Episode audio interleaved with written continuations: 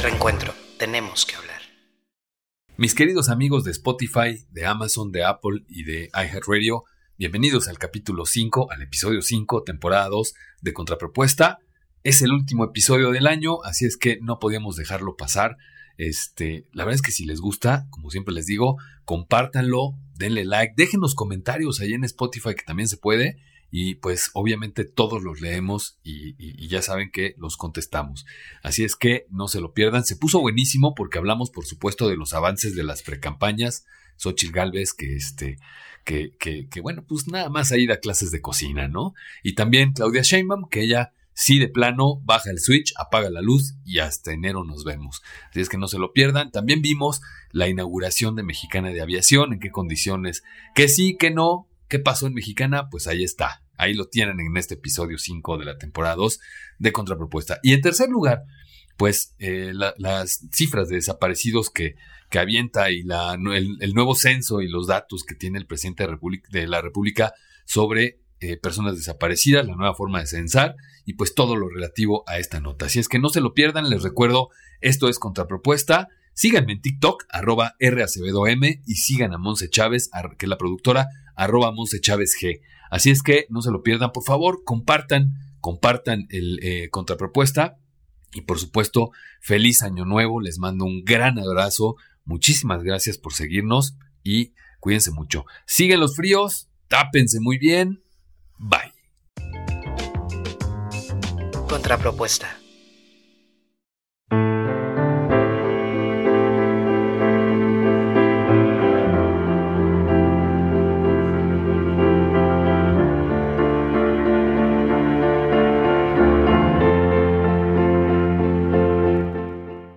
Ciudadanos de México y del mundo, bienvenidos a Contrapropuesta, el podcast de ciudadanos para ciudadanos, el cual hacemos porque tenemos que hablar. Y podemos hacerlo gracias a Reencuentro, nuestra iniciativa ciudadana plural, donde exponemos las ideas y nos identificamos más ciudadanos que nunca. Hoy es jueves, pero recuerden que los miércoles grabamos Contrapropuesta para Spotify, para iHeartRadio, para Amazon Music y para Apple Podcast. Mientras, tenemos abierto un en vivo en TikTok en mi cuenta que es arroba M y al terminar de grabar se suben otros ciudadanos a este en vivo y platicamos de las notas de las que hablamos en este podcast. Le ponemos después tantita sal y pimienta y el viernes por la tarde lo publicamos en las plataformas que ya les acabo de mencionar. Si les gusta Contrapropuesta, compártanlo y también díganos su opinión. Así que Bienvenidos al episodio número 5 de la segunda temporada de Contrapropuesta por Reencuentro y les cuento que para cuando grabamos este podcast es jueves 28 de diciembre de 2023 y será viernes 29 de diciembre para cuando salga en las plataformas que ya les dije hace un ratito. Por lo tanto, faltarían 3 días para que termine el año y 277 para que termine el mandato del presidente Andrés Manuel López Obrador. Contrapropuesta. Y bueno, pues bienvenidos a Contrapropuesta este jueves 28 de diciembre de 2023.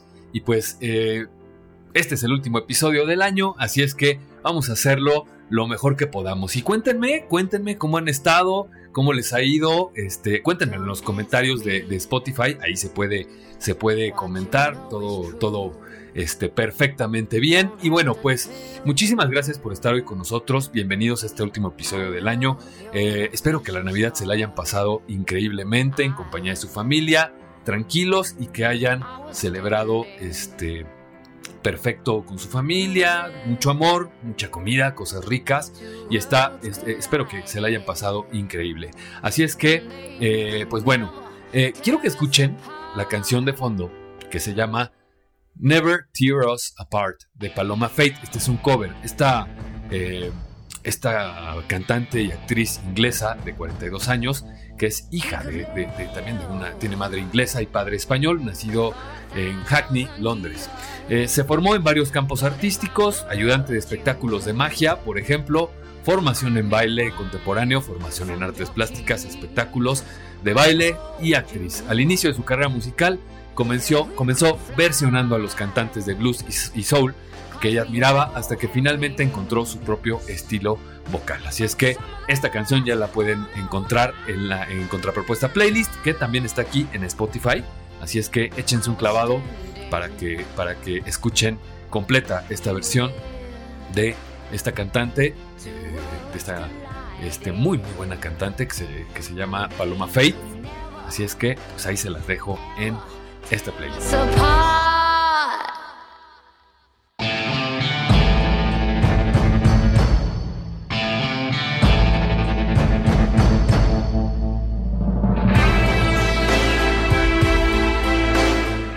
Vámonos ya con la primera nota.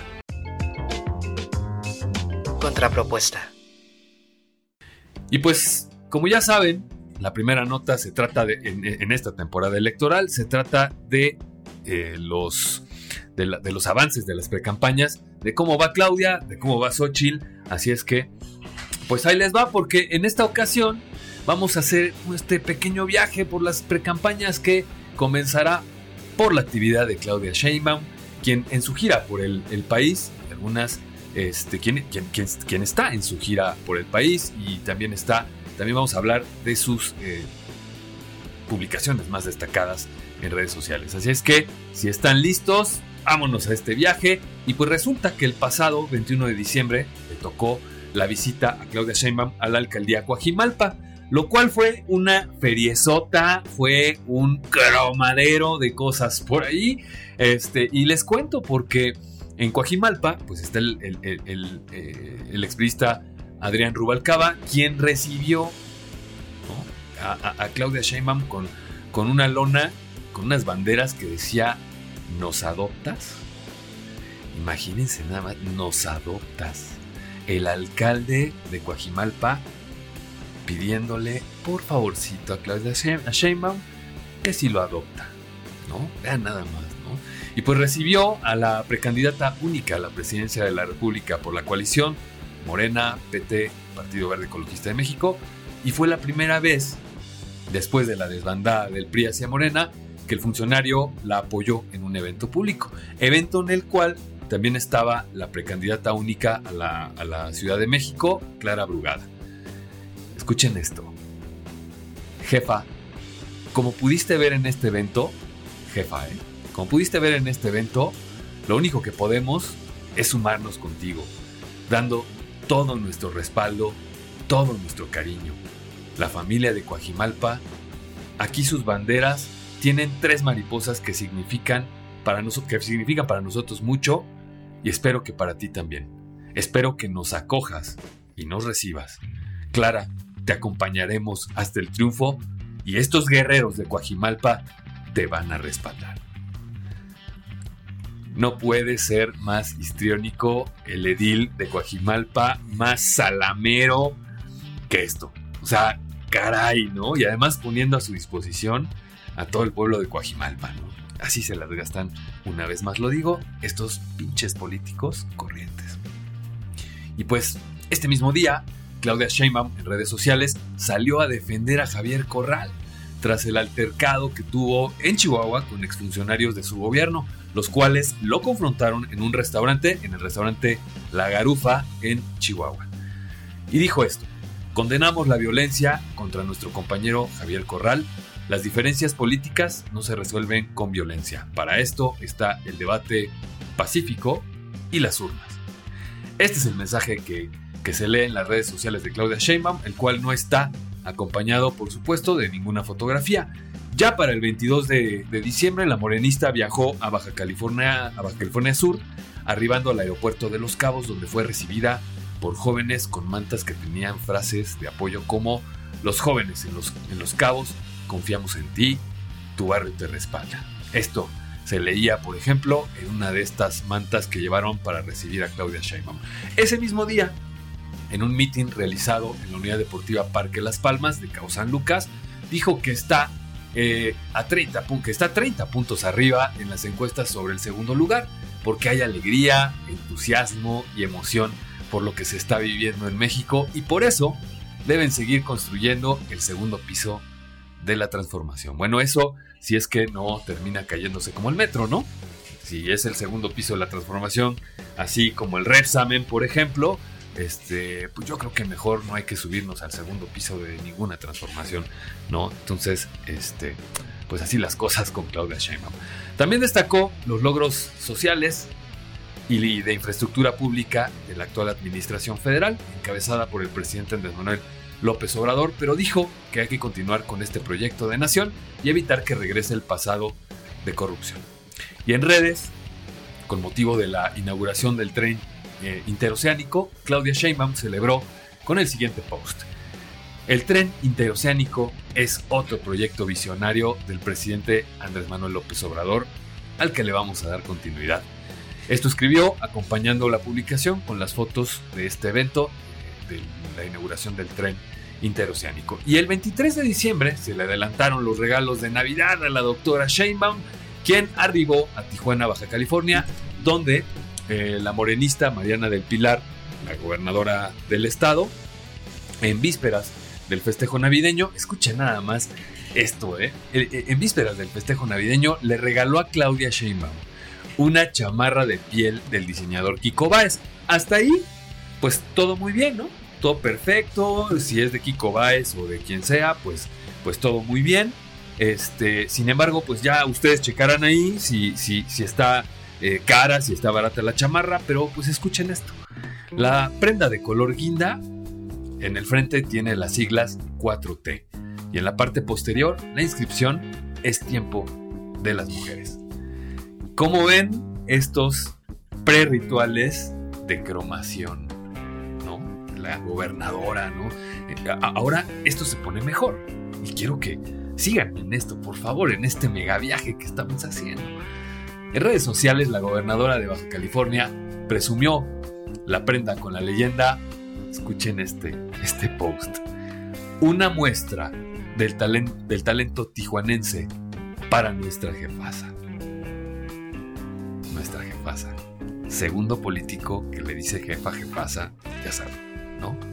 Entonces, pues yo creo que todo esta gobernadora, pues una gobernadora constitucional, pues rindiendo, ¿no? Rindiendo todo el Estado en favor de una persona que quiere ser presidenta, pero que todavía no lo es. Entonces, pues así se las gastan en la 4T.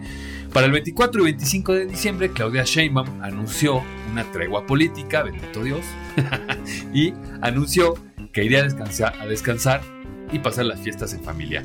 A través de sus redes sociales lanzó un mensaje navideño acompañado de una foto junto a lo que parece ser su árbol de Navidad y sus manos recreando un corazón con los dedos, eh, un, corazón.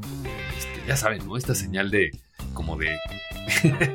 no voy a salir como Peña Ahí está, ya me salió para mis amigos de TikTok. Ahí está. Esta señal fue la que hizo.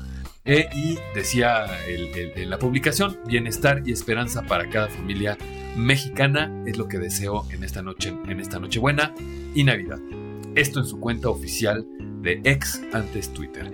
Y el martes 26 de diciembre, el equipo de precampaña de Claudia Sheinbaum retomó actividades junto a Clara, junto a Clara Rugada y visitaron la alcaldía Gustavo Amadero, donde tuvieron un encuentro con simpatizantes y militantes en el cual acusó que durante muchos años ha gobernado la izquierda en la ciudad. Que no se nos olvide, aquí vivimos un periodo en donde gobernó Mancera y había pura corruptela. Hasta rimó, ¿no? Gobernó Mancera y había pura corruptela. Pues le salen bien las rimas a la doctora Sheinbaum. Y pues también eh, Sheinbaum eh, perdón, señaló que querían, que querían privatizar. ¿Para qué? Pues para embolsarse unos cuantos recursos. Que no se nos olvide ese periodo, porque ese periodo también fue el de crecimiento de eso que le llamamos el cártel inmobiliario, quien desarrolló edificios y edificios particularmente en la alcaldía Benito Juárez. Bueno, pues palabras de, Claudia Sheinbaum pegándole a la mafia inmobiliaria, apoyando por supuesto la candidatura de Clara Brugada. Eh, pues estos son los comentarios, ¿no? Y por otro lado, en sus redes sociales, la precandidata colgó un video con el mensaje La ciudad más conectada del mundo. Creemos que el acceso a Internet debe ser un derecho.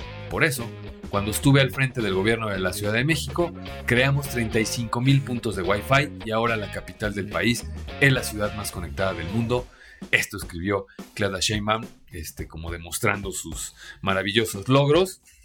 Y bueno, pues es cierto, ¿no? Si hay 35 mil puntos de Wi-Fi en toda la Ciudad de México, eso es cierto, pero pues yo creo que hay necesidades prioritarias antes que, eh, como la seguridad, antes de que exista Wi-Fi en, todo el, en, todo en toda la Ciudad de México, ¿no? Pero bueno, pues ya saben que lo más popular es lo que terminan eligiendo estos personajes y en eso se gastan millones y millones de pesos. Y ya terminando con la actividad de la representante de Morena, el 27 de diciembre le tocó a Campeche, donde fue recibida por cientos de jóvenes en la ciudad de los sombreros, la villa de Becal. Ahí entabló diálogos y acuerdos con ellos a cambio de su apoyo, para más tarde trasladarse a Champotón, en donde realizó un mitin con simpatizantes y militantes en el estadio de béisbol. Y bueno, pues esto fue lo que, lo que pasó con Claudia Sheinbaum en el avance de las precampañas. Y vámonos, ¿qué les parece con Xochitl Galvez, quien también trae ahí su, historia, ¿no? Eh, revisemos ahora la actividad de, de, justo quien mencionamos, de Xochitl Galvez, quien por su parte estuvo en Querétaro el pasado 21 de diciembre y declaró que eh, eh, declaró en que muchas entidades del país quisieran estar haciendo una obra tan importante por parte del, Ejecutivo Estatal como lo es el Paseo 5 de Febrero y por ello reconoció la labor, por supuesto, del gobernador Mauricio Curi, ¿no? Mauricio Curi. Así es que de un lado una candidata apoya a, una, a todos sus gobernadores y del otro lado, pues los que se dejan también, ¿no? Y esto mencionó, el 5 de febrero es una obra como todas. Es una obra compleja, pero le va a dar un gran beneficio a Querétaro. Ya quisieran muchos estados tener una obra como esta. ¿Cómo ven lo que dice Xochitl Gálvez? Ya quisieran. Bueno, pues palabras de la candidata, ¿no? Asimismo, expresó que en Querétaro el Partido Acción Nacional está fuerte, por lo que los candidatos van en la fórmula para el Senado, perdón, que van en la, fórmula para el Senado se llevarán la elección y dejarán atrás la fórmula encabezada por Beatriz Robles y Santiago Nieto, precandidatos del Movimiento de, Regeneración Nacional. Y de igual manera recalcó que la desbandada eh, del Partido Revolucionario Institucional no afectará su campaña ya que la salida de estos actores políticos es por temas de impunidad. También en sus redes sociales destacaron dos mensajes ese día. Por un lado, la precandidata se quejó mediante un video de que las vacunas Pfizer para el virus SARS-CoV-2 fueran de venta libre, ya que dice que se trata de un fármaco con precio elevado, de acuerdo con lo expuesto eh, por algunas empresas. Se oferta aproximadamente en 848 pesos por unidad. Y por el otro lado, la precandidata a la presidencia de la coalición Fuerza y Corazón por México, Xochil Gálvez, anunció la integración a su equipo de María Elena Pérez Jaén, excomisionada del INAI y, analista, y del analista Max Kaiser. A través de Twitter, la aspirante a la presidencia dio la bienvenida a los nuevos integrantes de su proyecto. Cabe señalar que ese mismo día hubo una tercera publicación destacada en sus redes, donde acompañada de una foto que la muestra cocinando, eh, más bien una foto que la muestra cocinando, donde dice, estamos en vísperas de Navidad y estoy aquí preparando el bacalao porque tengo cena el 24 y todavía tengo dos días muy complicados. Pues imagínense, ¿no? Este, caray, entre cocinar el bacalao y hacer propuestas de campaña, pues no, se, no le está dando tiempo a Xochitl Galvez, ¿no? Entonces, pues imagínense nada más lo que, lo que, lo que está pasando. Para el 22 de diciembre, la precandidata del Frente Amplio fue recibida en Coyoacán para una posada con militantes y simpatizantes de los partidos que la conforman, evento en el cual dio su apoyo, su apoyo a Santiago Tahuada. El sábado 23 de diciembre, en una publicación en su cuenta de ex, antes Twitter, la senadora con licencia criticó al presidente por callar ante los hechos ocurridos en su entidad natal. Después de lo sucedido ayer en Tabasco, estando ahí, el presidente calla. Una vez más, ante la tragedia, decide no darle la cara a los ciudadanos y guardar silencio. Hoy, la violencia en el país es imparable. Ahí están los resultados de su estrategia de los abrazos. Pues sí, pues, eh, haciendo campaña, viendo los problemas en el gobierno federal, pues esto afirma Xochitl Gálvez. Para después eh, de, todo esto, en un evento realizado en Apetatitlán, Tlaxcala, declaró, el día de hoy nos levantamos con la noticia de que Villahermosa Tabasco amaneció en llamas. Hoy nos levantamos con la noticia durante toda la noche hubo balaceres en Villahermosa. Imagínense, ¿no? Esto dijo Xochitl Gálvez. Luego de esa breve asamblea informativa que, eh, que realizó en Tlaxcala durante la mañana del sábado, regresó a su casa y compartió la receta del lomo mechado, segundo platillo que integró a su menú navideño. Nombre, pues el país necesita, como ustedes ya vieron, el país ahorita necesita de más recetas de cocina. Eh, obviamente con esto ella ya se apuntó dos puntos más en su campaña para, para poder, eh, y esto pues obviamente de las, de las amas de casa que necesitaban saber qué, qué hacer de cenar ese día en, en Navidad, ¿no? Y pues miren, ahí les va. Para verse más familiar dice esto. Esta es una receta de la familia Sánchez, que es la familia de mi esposo, que mañana vendrá a cenar. Mañana les enseño cómo quedó.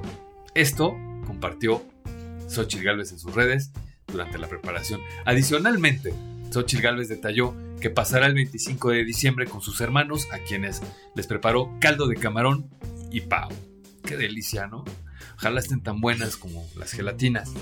Eh, con eso vamos a cenar aquí en familia, agregó Xochitl Galvez. Asimismo, el 24 de diciembre anunció la nueva integrante de su familia. Se trata del lomito, de un perro que encontró en el panteón de Tepatepec, Hidalgo, durante su visita en noviembre. La precandidata del Frente Amplio por México compartió que se habían decantado por llamarla Victoria. Y pues el 26 de diciembre, el día siguiente, retomaron actividades tanto Xochitl como Santiago Taboada en la alcaldía Venustiano Carranza, donde la presidenciable refrendó su apoyo a este precandidato a la Ciudad de México y destacó la necesidad de un jefe de gobierno proveniente de la alcaldía más segura de la ciudad.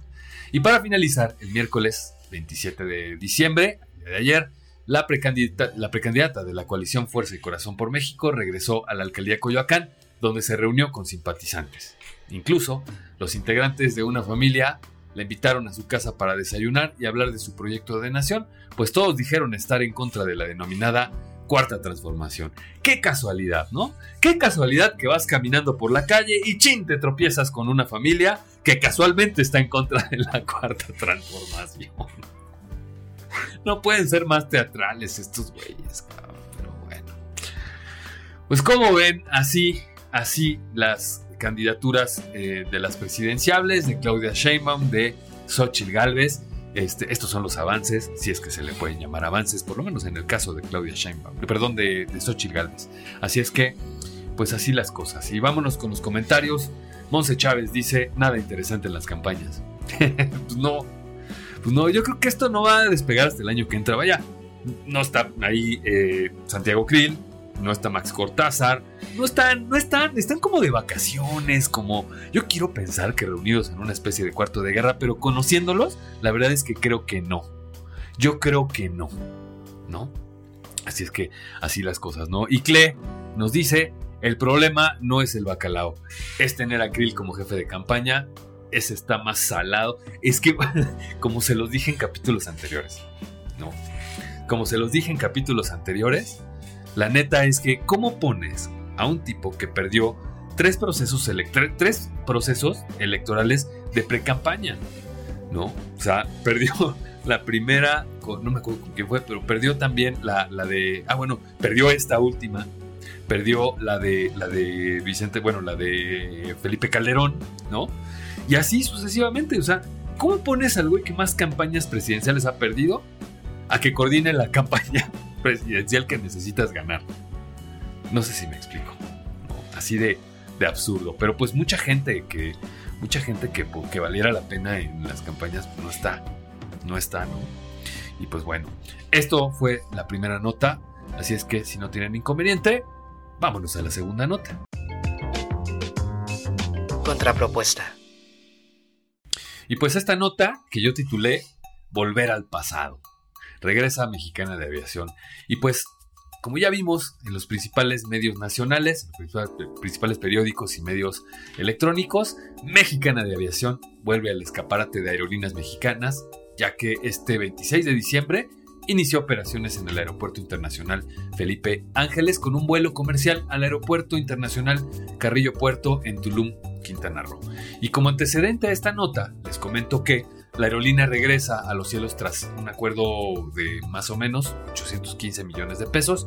Eh, lo que sería en dólares, 48 millones, 48 millones de dólares. Este acuerdo con los empleados de la extinta mexicana de aviación y por supuesto con una inyección de capital para, para la operación de 4 mil millones de pesos. El pago por la adquisición de la marca se repartió entre 7.400 y pongan atención a este dato por favor porque lo vamos a mencionar más adelante. Eh, lo que se pagó por la marca se repartió entre 7.407 trabajadores de la aerolínea, que, eh, que fuera en algún momento la más antigua de México. ¿Y cómo fue que Mexicana llegó al punto de la huelga? Pues recordemos que en 2005 el gobierno de Vicente Fox vendió Mexicana de Aviación a Grupo Posadas. La empresa eh, decayó y cinco años más tarde se declaró en la quiebra y ahora Mexicana de Aviación, perteneciente al gobierno mexicano y operada por supuesto por la Secretaría más rentable para la cuarta transformación, y esta es la Secretaría de la Defensa Nacional. En cuanto a las rutas, Mexicana de Aviación cubrirá un total de 14 destinos en el país. Por supuesto, tendrá conexión con el tren Maya.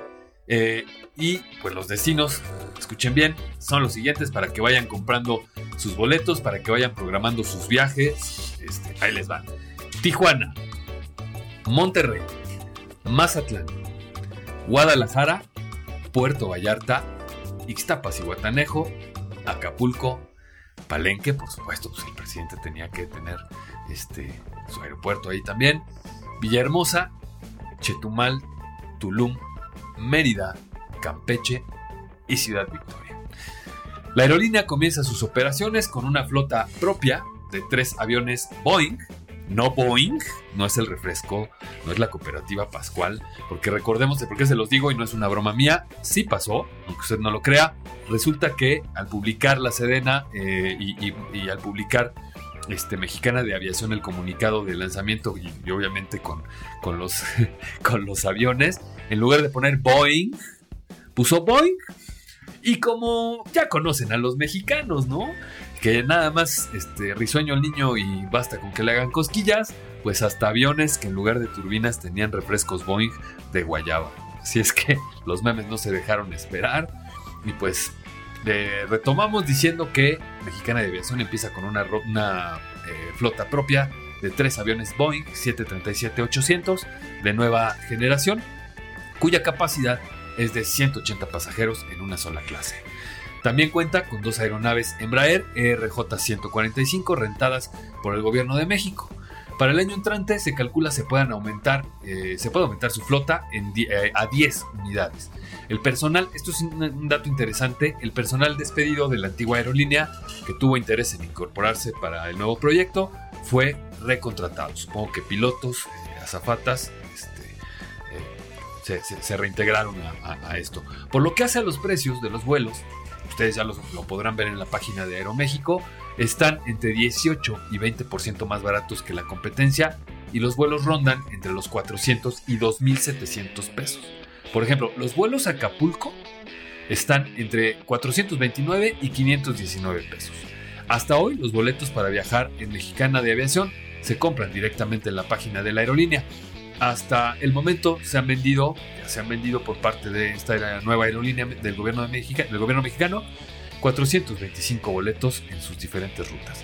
Y para los que creyeron, ayer me, tundieron porque este, dijeron que era fake news. Para los que creyeron que era fake news, ayer Amanda Selene Escamilla Alarcón, vocera de Mexicana de Aviación, comentó que sí hubo una aeronave que registró un derrame de combustible, el cual se atendió de inmediato sí hubo una aeronave, pero pues solo hubo un vuelo, ¿no?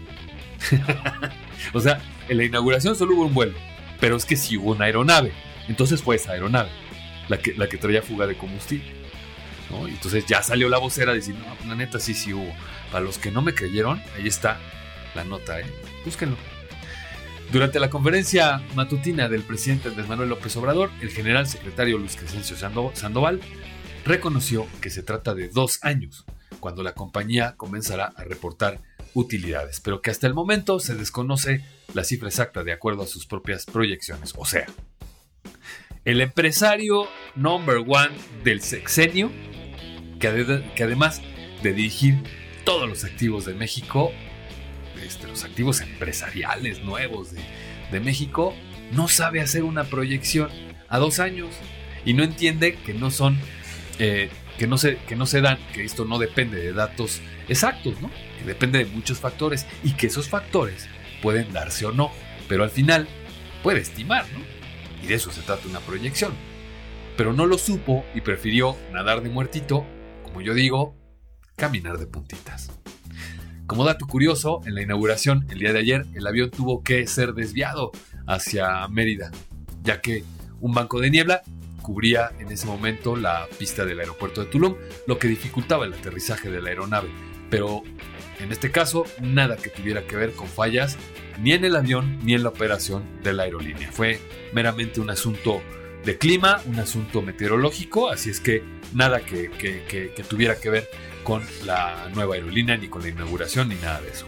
Y en la parte de los detractores del gobierno federal, el secretario de prensa de la Asociación Sindical de Pilotos Aviadores, José Alonso Torres, explicó que Mexicana de Aviación crearía un desequilibrio en la industria, ya que el pueblo mexicano pagará la operación de la aerolínea durante al menos cinco años.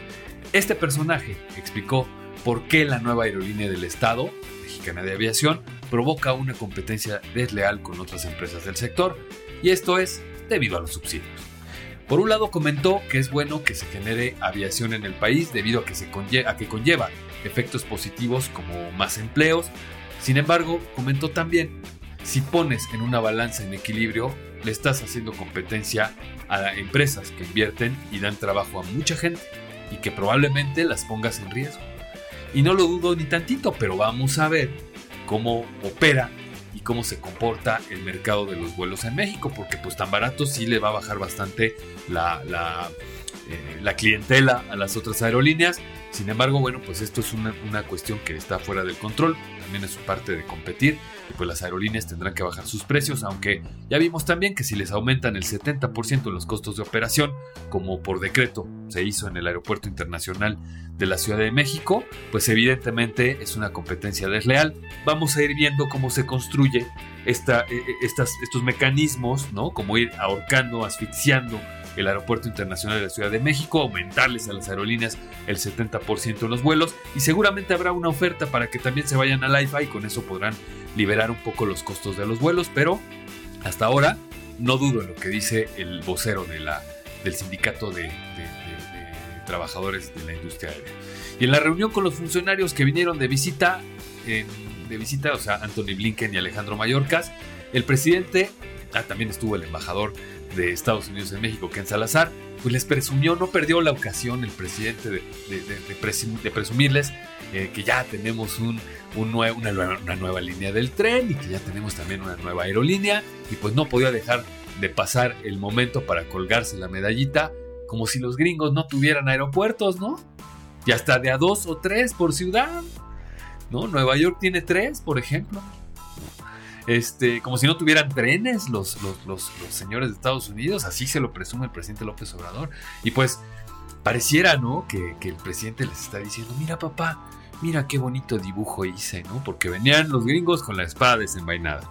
Así es que pues les presume sus, sus magnas obras y sus inauguraciones, enseñándoles un dibujo que bien podría el gobierno de Estados Unidos pegar en el refrigerador. Y pues el presidente hizo ver en su narrativa que rescató este gobierno mexicana de aviación y que el dinero por la compra a sobreprecio de una marca fue para pagarle a los trabajadores. Y sí, pero no es todo lo que se les adeuda lo que refleja la urgencia de este gobierno por esparcir esta narrativa en tiempos de elecciones o en este caso de preelecciones, ¿no? Entonces, empecemos por esto, chequen esto. 815 millones de pesos entre 7.407 trabajadores. Unos que ganaban más y otros menos, pero pues bueno, vamos a, promediarlo. El resultado es 110.031 pesos por, eh, por trabajador algunos más antiguos que otros, algunos que ganaban más, algunos que, ganaban menos, pero bueno, ahora dividan estos eh, 110 mil 31 pesos, divídanlos entre 13 años de huelga, más los que ya les correspondía por el derecho como, o sea, por liquidación. Si hicimos bien el ejercicio, a cada trabajador, por lo que, por lo que pagó el gobierno mexicano, que además no, o sea, ahorita les explico el mecanismo, a cada trabajador le tocan 8,463.92 pesos por cada año trabajado. Eso pensando, insisto, en que todos se llevaran lo mismo. ¿Les parece justo tanto como para colgarse una medalla como para... Eh, o sea, ¿les parece lo suficiente como para colgarse una medalla según el presidente López Obrador? Pero además era lógico que, que pagando el costo de la marca tenía que irse a los trabajadores. 110 mil 73 pesos por trabajador por 13 años de trabajo. O sea, 8 mil y tantos de pesos, no llegan ni a 9 mil pesos por año de trabajo después de 13 años de huelga. El presidente más humanista, el presidente que más defiende a los trabajadores. Y pues al final, véanlo en los principales medios, búsquenlo en Google, la horrible imagen de los aviones. ¿Por qué regresaron los aviones y la marca a la imagen de los 90 y no a la última imagen que tenía la, aerolínea antes de cerrar? No. Parece que nada más era comprar por comprar y comprar lo más feo. Vaya, no mejoraron ni la marca, la marca está exactamente igual. Está horrendo el avión. O sea, digo, no, no nos vamos a fijar en frivolidades, ¿no? No nos vamos a fijar en estas frivolidades ni nada de eso. Pero está horrible, costó, o sea, digo, una marca que costó 815 millones de pesos, por lo menos ponla bonita, ¿no? Digo, por lo menos ponle ahí algo, ¿no? Lo que sea. Pero vean nada más los aviones. Y además, vuelvo a lo mismo. No le estoy echando la culpa al avión de haberse desviado a Mérida y Tulum y lo que sea. No le estoy echando la culpa. Pero lo que sí hay que decir es que no estaban preparados para inaugurar la aerolínea. No estaban preparados para eso. Y sin embargo lo hicieron, porque el compromiso del presidente no estaba en, este, listos para el tren Maya y sin embargo lo hicieron porque el compromiso del presidente. Pero ya les dije que estamos como en Dubai. Aquí no estamos como en Dinamarca, no, no, no, no, no, no, no. Estamos como en Dubai, ¿no? Todos los edificios muy padres por fuera, pero no hay gente adentro, está hueco el, edificio por dentro, solamente para que se vea bonito y para que se vea imponente. ¿no? Así es, así son las inauguraciones de la 4T, de la 4T ¿no? A, destiempo. Y bueno, ni mencionar Acapulco, ¿verdad? Porque se supone que iba a estar listo y todos felices y echando cohetes el 15 de diciembre. Entonces, ¿hasta, hasta, hasta dónde vamos a, a quedarnos con esto que nos avienta todos los días a la cara el presidente López Obrador? Y vámonos con los comentarios. Pensando fuerte, aún por la situación climática, no me da buena espina. ¿Qué les digo? ¿No? ¿Qué les digo? Pues, o sea, ok, no pasó, no pasó el tema de, del desvío a, Tulum por causas del operador, bueno, de, la aerolínea o por causas del avión. Pero sí hubo una fuga de combustible, ¿no? Pero sí, nada más tienen un avión operando ahorita. Y el presidente lo inauguró desde Palacio Nacional con una transmisión en vivo. ¿No? Entonces, como todo en la cuarta transformación, por fuerita, pinche, pero parejo, como dice Hugo, ¿no? Eh, Luis García dice, pero entiende, todo es un monopolio en México de empresas y AMLO lo está les, les está tumbando el negocio. Pues no lo sé. No sé si les está tumbando el negocio, no lo creo, más bien creo que el presidente está invirtiendo 4 mil millones de pesos en algo que no tiene futuro, en algo que bien pudo invertir en incentivos para las, para las aerolíneas para poder revivir a Mexicana de Aviación, no con Grupo Posadas, pero sí revivirlo con un operador privado, con una concesión. No, vaya, no es que la 4T esté en contra de las concesiones, vaya, tiene concesionado el Metrobús, tiene un poco, también están rentados los camiones del, del trolebús, ¿no? O sea, hay varias concesiones de la 4T. Entonces, no se trata de privatizar. ¿Por qué no metió una operadora, un tercero, que pudiera operar sin problemas esta aerolínea y que supieran de lo que, están haciendo y facilitar los permisos? ¿No? Pero no creo que les esté tumbando el negocio porque, pues al final está Viva Aerobús. Al final también está este, eh, Aeroméxico. Y hay gente que viaja en Aeroméxico que no, no, no, necesitaría viajar o no, no querría más bien viajar en, Mexicana de Aviación. ¿Me explico? Entonces, lo que está haciendo esta aparición es segmentar. Yo no, no, niego que tener una aerolínea del Estado está, mal, o sea, al contrario, está muy bien. Pues hay que tener lana para mantenerla, hay que hacer una proyección que el general secretario, ya lo vimos en la nota, no puede hacer, no tiene idea, no, no tiene, porque no es un empresario.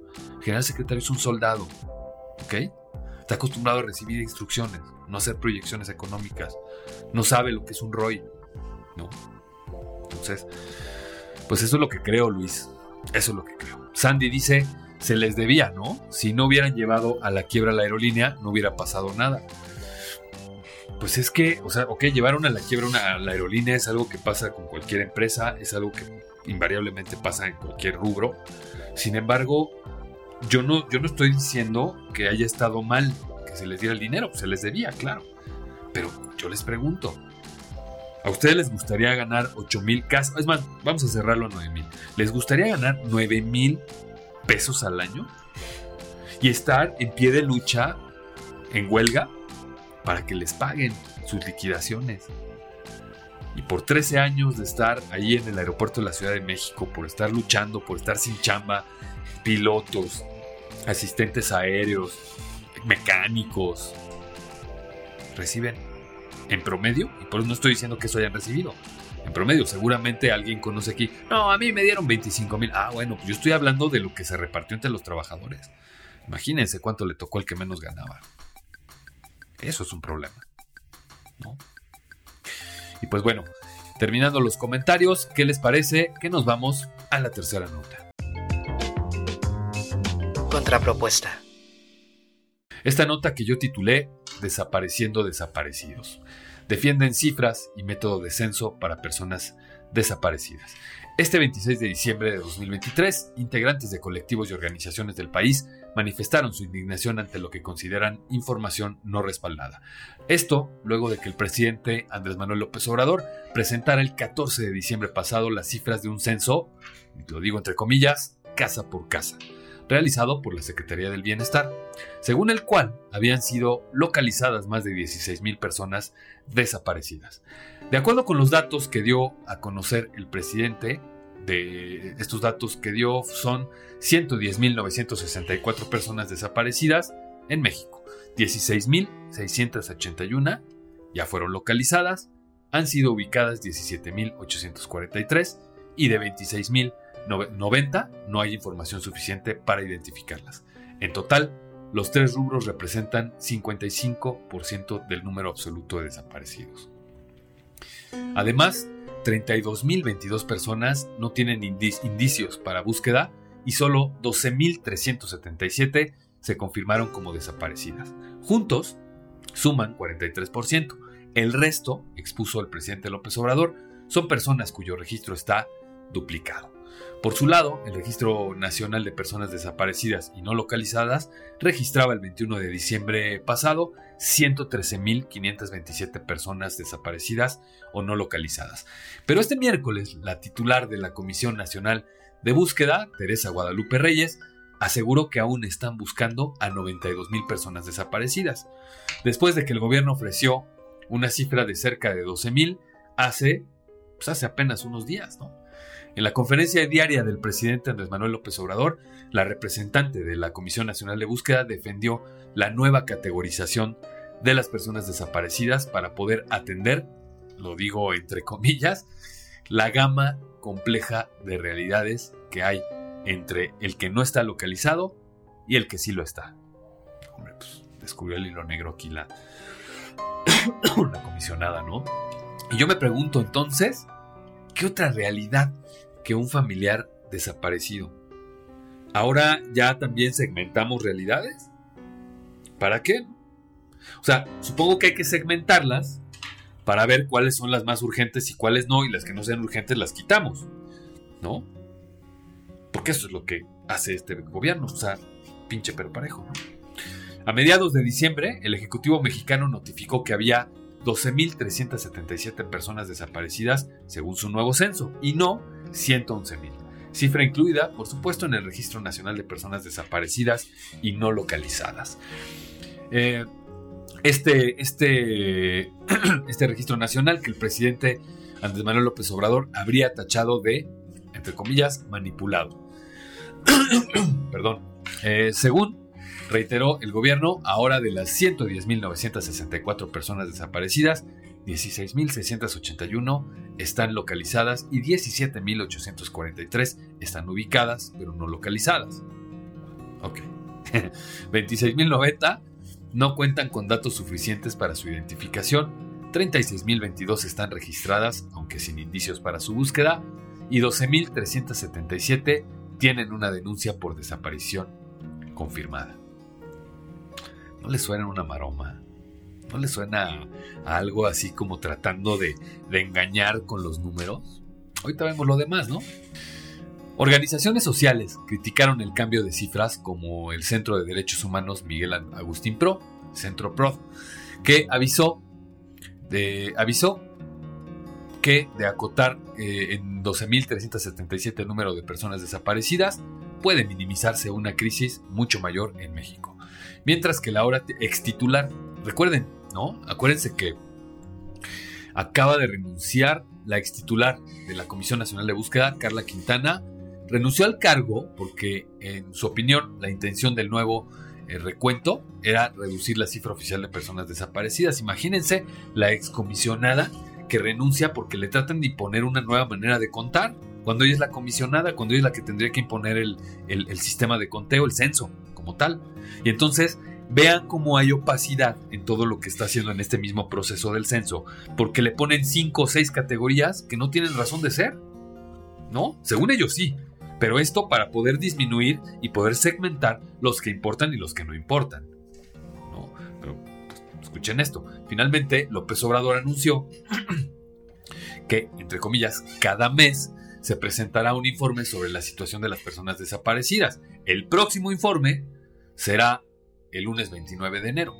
Por su parte, también estuvo ahí la secretaria de Gobernación, eh, Luisa María Alcalde, quien acusó de que hubo manipulación en la difusión de la información sobre la reducción en el número de personas desaparecidas en México. En la conferencia matutina, la secretaria señaló que el registro no disminuyó, sino que se diversificó el estatus de las personas desaparecidas, por lo que la cifra de casi 12.000 personas corresponde a denuncias confirmadas. ¿Ustedes la entendieron?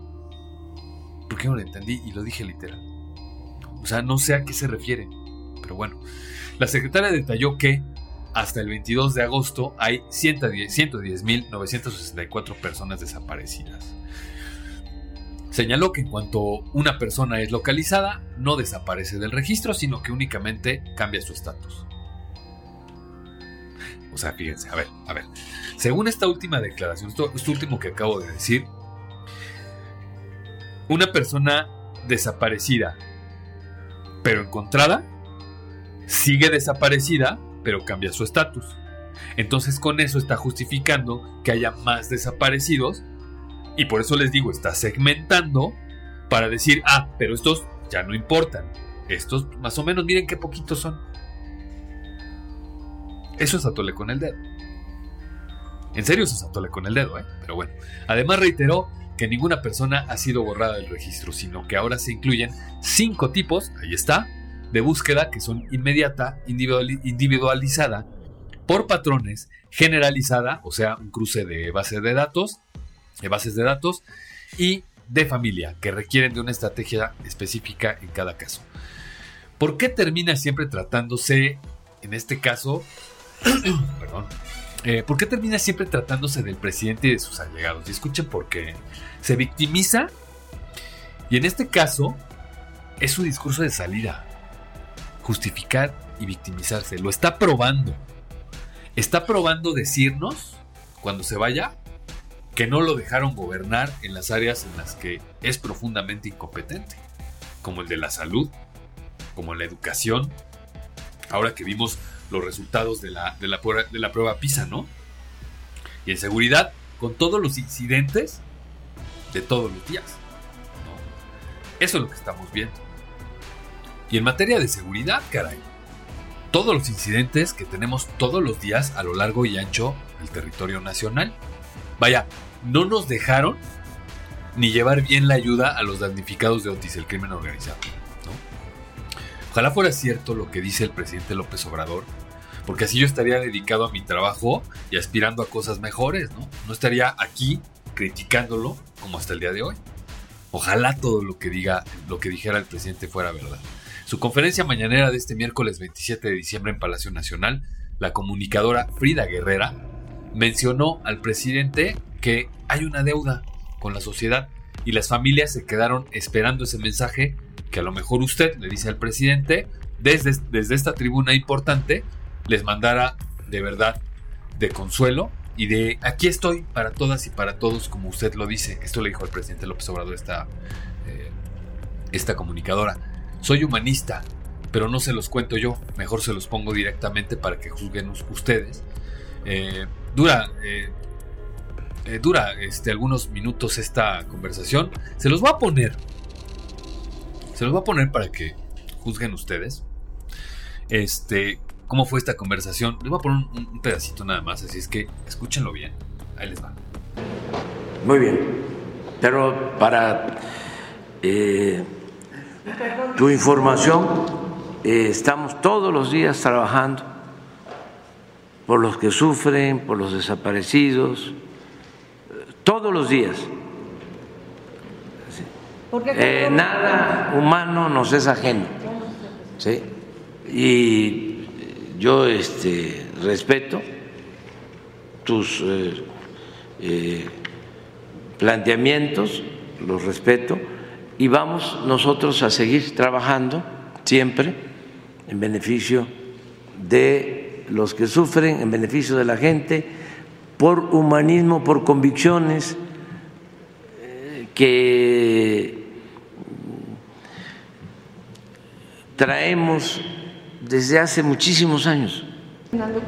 Ah, sí, pero deberías de decir, sí, que es un proceso que está en manos de un juez, de un poder independiente, con el que, por cierto, tenemos algunas diferencias cómo es público y notorio, sí, pero depende cómo se planteen las cosas. De todas maneras, siempre vas a tener acceso a este diálogo circular. Pues así las cosas, ¿no? Ya peleándose de nueva cuenta el presidente López Obrador con, un asistente ahí, pero no, no peleándose, más bien pues, contestándole lo de siempre, ¿no? Este, que él es humanista, que sí, que todo perfecto y que no le va a quitar el acceso. Y, porque ahí hubo, véanlo, ahí está en la mañanera del 27 de, diciembre. Y pues el presidente, ¿no? Respondiéndole a Frida Guerrera, le explicó detallada y erróneamente, y esto es una cosa que me llamó mucho la, la atención cuando vi este, este video, le respondió erróneamente el proceso judicial y claramente el, el presidente no tiene ni poquita idea de cómo funciona la impartición de justicia en el país que gobierna. Se refiere, en este caso y en los casos de las desapariciones, al Poder Judicial Federal, cuando este no es el que investiga, ¿no? Y se refiere incluso al Poder Judicial para cargarle las cosas que no le corresponden. O sea, por eso es que lo dice, incluso dice, tenemos, ustedes saben, algunas diferencias. Se está refiriendo al Poder Judicial Federal cuando las desapariciones son del fuero local y las investiga el Ejecutivo local, o sea, el Ministerio Público. Y cuando ya está un detenido o algo que juzgar, se envía al Poder Judicial. ¿Qué les parece un presidente que a cinco años y cacho de su gobierno no conoce los procesos judiciales? Eso es gravísimo, porque entonces si está planteando un discurso donde ataca al Poder Judicial, si está planteando un discurso donde les llama corruptos, donde dice que no, es que miren nada más lo que está pasando con el Poder Judicial, corruptos y los privilegios y no sé qué tanto, y no puede explicar en una mañanera algo tan básico, algo que debería conocer el presidente de una nación invariablemente. No. O sea, yo no entiendo cómo es que el Consejo de la Judicatura o la propia Corte no se pronuncian en un comunicado donde le corrijan la plana al presidente, porque es necesario, ¿no? Y, su, y, su, y, evidentemente su, consejera, su consejera jurídica, pues chicaneando asuntos de Lina en Palacio Nacional, ¿no? Imagínense la clase de gobernante que tenemos actualmente que no conoce los procesos, pero imagínense la clase de gobernante que quiere ser Claudia Sheinbaum, que le aplaude como foca al presidente. En algo en donde está absolutamente erróneo y lo dice en una, en una tribuna como la mañanera. confundiendo a la gente, hablando del Poder Judicial. ¿Qué tiene que ver el Poder Judicial con los desaparecidos? Eso es básico, eso es de introducción al estudio del derecho, se los juro por Dios. Y quienes estén aquí abajo que sean abogados me van a dar la razón. Esto es de introducción al estudio del derecho. Algo que básicamente tendría que saber el primer magistrado de la nación, como lo es el presidente de la República. Vean nada más. Y su consejera este, jurídica, pues dándole a tole con el dedo, ¿no? Y aquí viene lo peor, porque otros colectivos, de, por ejemplo, de Coahuila, de San Luis, algunos que este, estuvieron ahí eh, muy pendientes de las, de las cifras que dio el presidente, comentan que a ellos, imagínense, en algunas declaraciones a periódicos locales, les dijeron que ellos ni siquiera los han censado. ¿Cómo puedes tener una cifra tan, según tú, acertada, tan directa, tan segmentada, tan precisa, según el presidente Luis María Alcalde, si no le has preguntado a los colectivos de madres en San Luis y en Coahuila?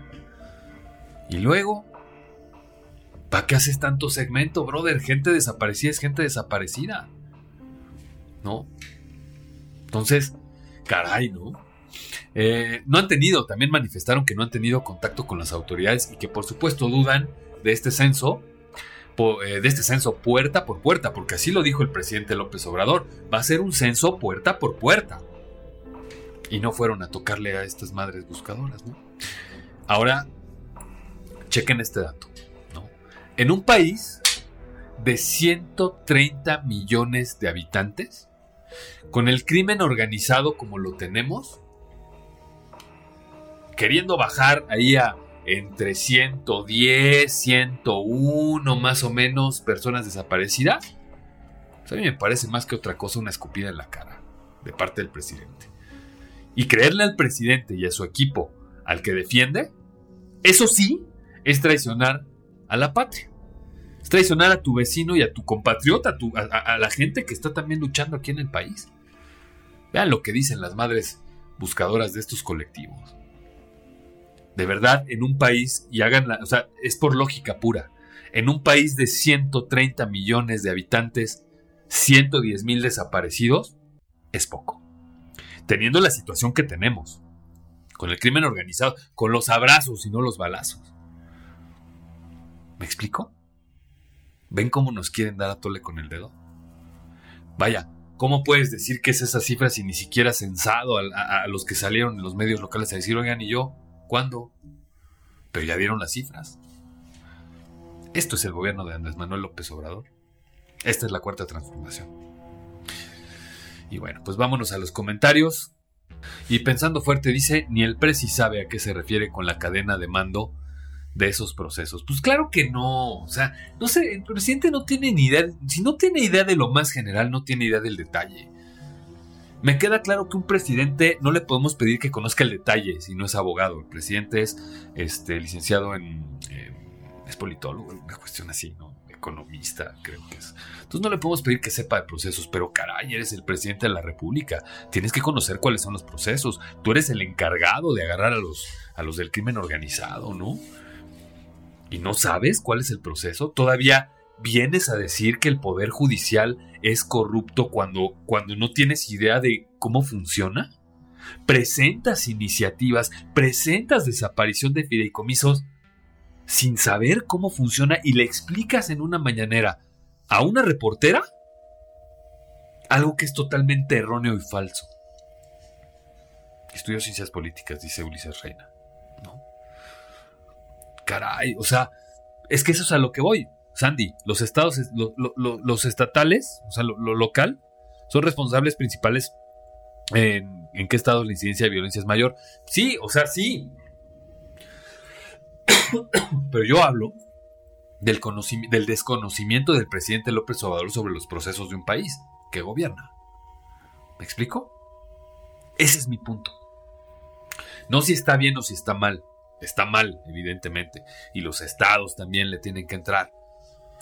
Pero un presidente, y vuelvo a lo mismo y no lo voy a dejar de subrayar, un presidente que no conoce sus procesos y que genera decretos a diestra y siniestra sin conocer su poder judicial, su compañero de, de, gobierno, y una candidata a la presidencia de la República que apoya esa ignorancia. Eso es lo que estamos viendo. La neta. Cle dice, no puede explicar porque no entiende la división de poderes. Claro que no, para él la división de poderes es judicial Andrés Manuel López Obrador, este eh, ejecutivo Andrés Manuel López Obrador, ¿no? Legislativo Andrés Manuel López Obrador. Eso significa la división de poderes del presidente de la República, ¿no? Pero ¿qué creen? Que no es así. Estamos en una nación donde no es así, por lo menos hasta ahorita. Sandy dice, exacto, ¿y por qué la Suprema Corte de Justicia libera delincuentes? Bueno, creo que ya hemos hablado muchísimo de eso, mi querida Sandy. Ya les hemos explicado hasta el cansancio que no se trata de que liberen delincuentes ellos. Ellos toman este, elementos para poder tomar, o sea, para poder determinar ciertas cuestiones. Si te refieres a la devolución de la casa de, de Emilio Lozoya, pues ese fue el Poder Judicial local. El Poder Judicial Federal es otro boleto. ¿sí? El presidente se está peleando contra una pared porque, porque la Suprema Corte de Justicia es un tribunal local, es un tribunal eh, federal constitucional. ¿No? Quienes, les, quienes tienen que investigar y formar todos los elementos para que el Poder Judicial local se haga cargo o, federal, dependiendo el fuero, este, quienes tienen que proporcionar los elementos para que no salgan de la cárcel son las fiscalías, Andy. Son las fiscalías. Y bueno, Miguel Mejía dice, sí es corrupto todo el gobierno en general. Pues por supuesto que sí, ya. O sea, ya, ya, ya no podemos esconder. Hay cosas que de verdad no se pueden esconder. Desde los hijos del presidente hasta Segalmex. Hasta la protección e impunidad que tienen los amigos del presidente. Vean ahí, este, el Instituto Nacional de Migración, ¿no? Otra vez Andy dice, Claudia disminuyendo notablemente la violencia en Ciudad de México, según datos. Órale. No, pues sí, sí, está muy bien. Pues, ok, si tú crees eso, pues qué bueno, supongo que no vives en la, en la Ciudad de México, mi querida Sandy. Bueno, pues hasta aquí Spotify, hasta aquí eh, contrapropuesta. Este jueves 28 de septiembre de 2023. Eh, me dio mucho gusto que estuvieran con nosotros. Eh, si escuchan esta canción final, es de un, eh, cantante que se llama George e-, Ezra Barnett. Nacido en Headport, Inglaterra, el 7 de junio de 1993, es un cantante y compositor británico cuyo álbum Wanted on Voyage y, sencillo, y su sencillo Budapest lanzaron su carrera a nivel internacional en 2014 cuando ingresó a los 10, las 10 principales posiciones en más de 10 países.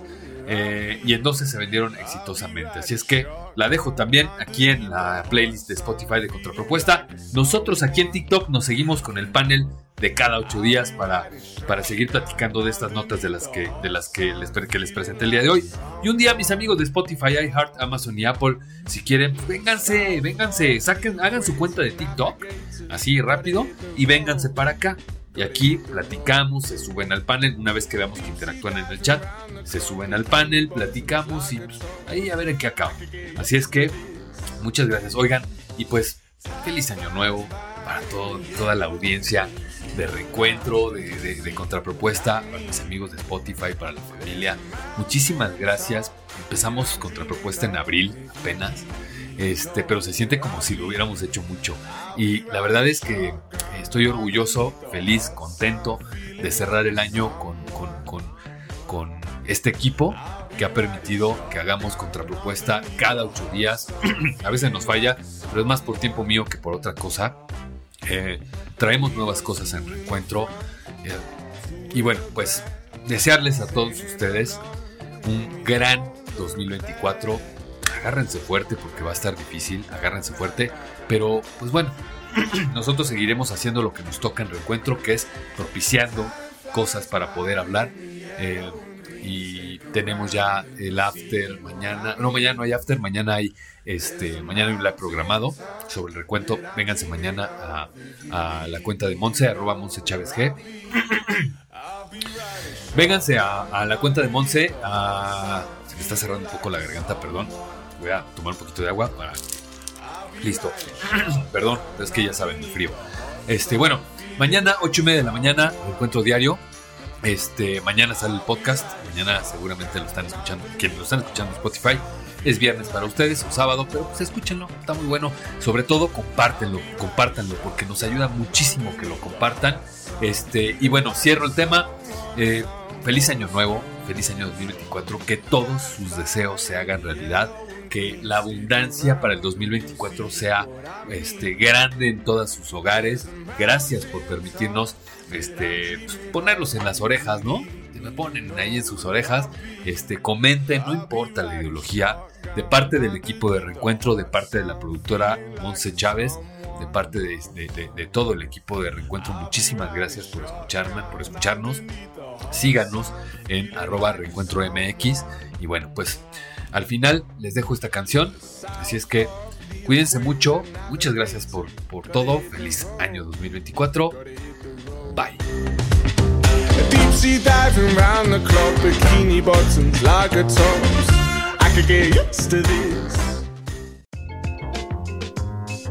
Reencuentro. Tenemos que hablar.